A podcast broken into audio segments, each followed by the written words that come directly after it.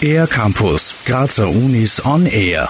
Smartphone, Smart Homes, Smart Everything. Der technologische Fortschritt erleichtert uns den Alltag immer mehr. Mit neuen Erfindungen kommen auch neue Gesetze, die wiederum neue Forschungsfragen aufwerfen. Mit diesen beschäftigt sich der profilbildende Bereich Smart Regulation an der Universität Graz. Karl Stöger vom Institut für öffentliches Recht und Politikwissenschaft. Wir schauen uns insbesondere an, äh, was sind die Herausforderungen an Ordnungssysteme wie zum Beispiel das Recht, die durch neue Entwicklungen, durch den technischen Fortschritt entstehen und andererseits, inwieweit können wir durch den technischen Fortschritt menschliches Verhalten besser beeinflussen, besser steuern. Dabei geht es zum einen um die Möglichkeiten, aber natürlich auch um die Grenzen und darum, Missbrauch vorzubeugen. Smart Regulation gehört zu einem der fünf profilbildenden Bereiche der Universität Graz. Forscher und Forscherinnen untersuchen unter anderem, ob aktuelle Gesetze angemessen und ausreichend sind. Videoaufzeichnungen sind beispielsweise schon relativ genau geregelt, aber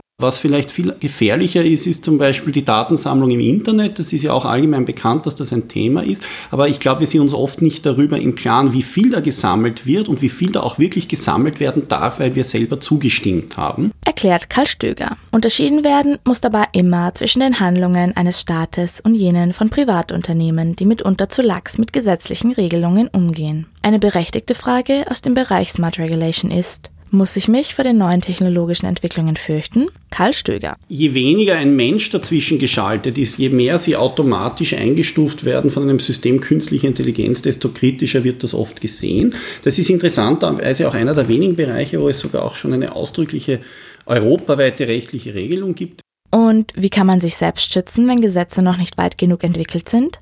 Karl Stöger empfiehlt. Als Laie sollten Sie sich die Zeit nehmen, Erklärungen genau durchzulesen, wo drinnen steht, was mit Ihren Daten geschieht. Die sind nicht immer sehr leicht verständlich abgefasst, obwohl sie das sein müssten. Aber Sie sollten sich wirklich informieren, was passiert mit meinen Daten und bin ich für die Vorteile, die ich aus diesem Smart Home oder aus diesem Gerät bekomme, bereit, das wirklich alles herzugeben. Mehr Infos gibt es auf smart-regulation.uni-graz.at.